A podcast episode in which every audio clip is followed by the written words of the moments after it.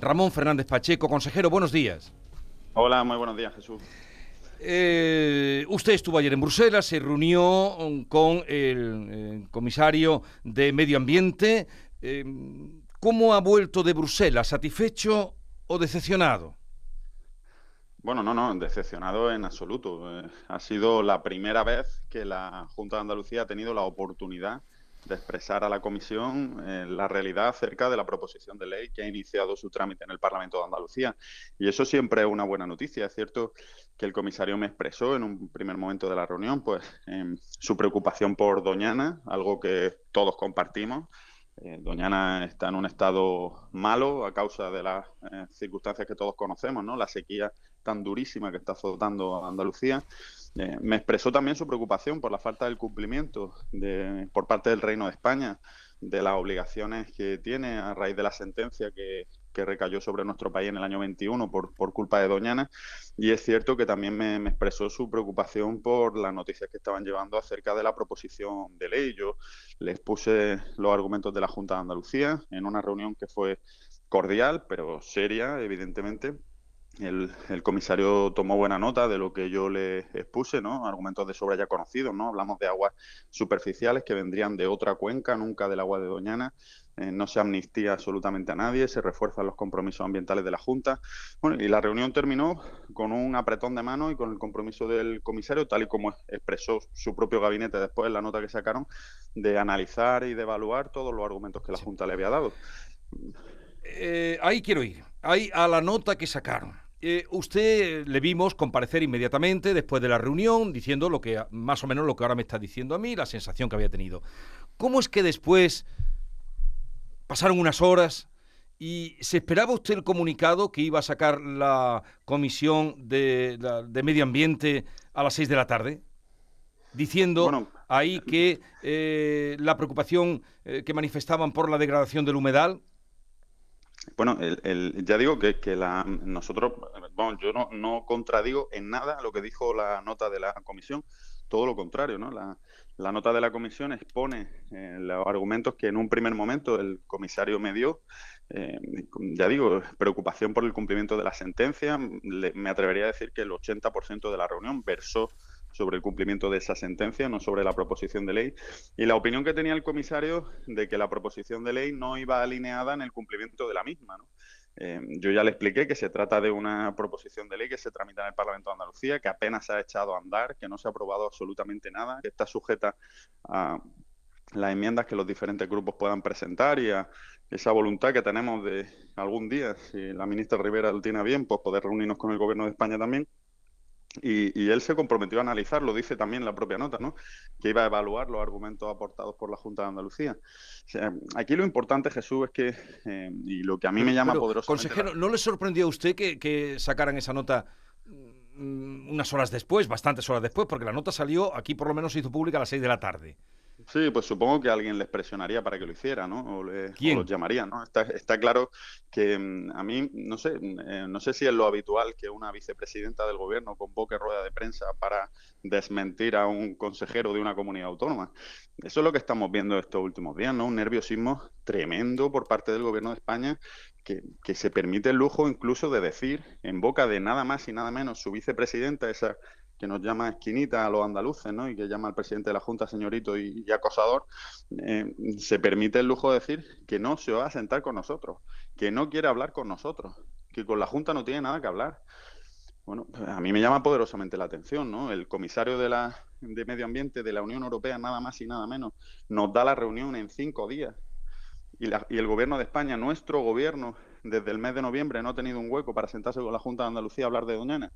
Pues probablemente es porque Doñana no les importa tanto como dicen, sino que han encontrado un filón que ellos creen que le puede eh, venir muy bien a las próximas elecciones del próximo 28 de mayo, ¿no? al final, si dos personas, eh, dos personas no dialogan, si una de las partes no quiere hablar, y eso es lo que nos estamos encontrando. Entonces, ¿cree usted que eh, pudo haber una presión desde el gobierno para que saliera esa nota? Bueno, yo, yo no lo sé, yo, yo no lo sé. Yo lo que sé es que la Junta de Andalucía pidió una reunión, la reunión se celebró apenas unos días después, fue una reunión de trabajo normal entre instituciones serias en las que se exponen diferentes puntos de vista. eh, se contrastan argumentos y se emplazan a seguir hablando y a seguir trabajando. Eso es lo razonable. Lo que no es razonable es lo que estamos viendo por parte del gobierno, ¿no? Es que ya no es solo lo que tiene que ver con Doñana, que es muy grave, insisto. Es lo que pasó ayer con la presa de Rules también y la reunión de la consejera de Agricultura. O sea, es que no quieren hablar con Andalucía. Directamente han roto los puentes de colaboración y de lealtad institucional con nuestra tierra solo por interés electoral. Y eso a mí me parece extremadamente grave.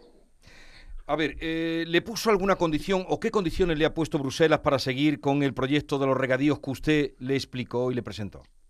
Nada, nada, ninguna condición, ninguna condición. El comisario, ya digo, eh, habló en primer lugar de la situación de Doñana, que es de sobra conocida por todos. Eh, luego expresó su preocupación por la falta de cumplimiento por parte del Gobierno de la sentencia que recae sobre el Reino de España desde el año 21. Eh, dijo que le preocupaba mucho, proposición aparte, y luego es cierto que me expresó eh, que la proposición de ley eh, él entendía que no iba por el, por el camino que la comisión, que la comisión quería. Eh, me dio una serie de argumentos que yo fui eh, contrastando y explicándole, pues efectivamente que no hablamos de aguas superficiales de Doñana tampoco, hablamos de aguas superficiales que vendrían de otro acuífero. Le expliqué la voluntad de la Junta de asumir nuevos compromisos ambientales, incluso en terrenos que no son de titularidad autonómica, que no se amnistía a ninguno de los infractores, ¿no? Y lo que es más grave de todo, que se trata de un trasvase que en su caso se realizaría a través de unas obras que el gobierno prometió en el año 18 y que ni siquiera han comenzado su ejecución, ¿no? Bueno, y el comisario tomó buena nota de lo que yo le había argumentado, me dijo que lo estudiaríamos, tal y como dijo su propia nota, nos dimos un apretón de mano y, quedamos en seguir hablando. ¿Cuál es, el, ¿Cuál es el siguiente paso? Bueno, pues em, el siguiente paso a mí, eh, desde el mes de noviembre, siempre digo lo mismo, ¿no? Me gustaría que fuera la convocatoria de comisiones bilaterales técnicas técnicas con los equipos del Ministerio, los equipos de la Junta de Andalucía, la propia dirección del parque. ¿no? Es bastante llamativo que en todo este revuelo nadie cuenta con la dirección del parque, que, recae sobre la Junta de Andalucía, y que pudiéramos sentarnos a hablar de Doñana, de los problemas que tiene Doñana, de los retos de futuro y de lo que tenemos que hacer entre todos para salvaguardar el parque. Ese debería ser la hoja de ruta razonable. Mientras el gobierno siga en esta actitud soberbia hacia Andalucía de no querer sentarse con nosotros, pues la tramitación parlamentaria seguirá con absoluta normalidad. Llegará el momento de que los agentes sociales tomen la palabra en el Parlamento, tendrán la oportunidad de exponer sus argumentos, tanto los ecologistas como los agricultores, como las asociaciones de empresarios, los diferentes grupos políticos, tomar nota de, esos argumentos, presentar su enmienda, en fin, lo razonable en cualquier documento que se tramita en el Parlamento. Eh, y en medio de todo esto, usted eh, ha dicho el siguiente paso, pues será eh, que se tramite en el Parlamento esta proposición de ley. Pero usted seguirá llamando, volverá a intentar esa reunión bilateral de la que nos habla, que ha pedido y no le conceden con el Ministerio, con el Gobierno, con el Ministerio de Medio Ambiente, con el Gobierno. Bueno, yo, la, última carta la envié el viernes. El viernes, pasado. De la, el viernes de la semana pasada, ¿no? Em, si es por cartas, pues por mí no va a quedar, ¿no? Yo estoy dispuesto a mandarle una carta al día si quiere el secretario de Estado, pero escuchando a la vicepresidenta Rivera ayer, que dijo claramente mm, delante de un atril del Ministerio de Transición Ecológica que con la Junta de Andalucía no piensa hablar nada porque supuestamente estamos cometiendo ilegalidades ilegalidades cuando no se ha aprobado absolutamente nada todavía, ¿no? Y lo dice la vicepresidenta de las modificaciones del Código Penal a la Carta cuando necesitan los votos independentistas en el Congreso, que a mí me llama mucho la atención, ¿no? Si esto estuviera pasando con cualquier otra comunidad autónoma, yo estoy seguro que no viviríamos la escalada de violencia dialéctica a la que nos están sometiendo el PSOE y, el, y, el, gobierno de España. Es que no tiene sentido. O sea, a alguien le entra en la cabeza que si a la vicepresidenta, a Pedro Sánchez o a cualquier miembro del PSOE le preocupa tanto Doñana que no quieran hablar con nosotros, no es más razonable convocarnos a una reunión, sentarnos hablar del tema, intentar llegar a un acuerdo. ¿No es eso lo que se presupone que debe hacer un político responsable siempre?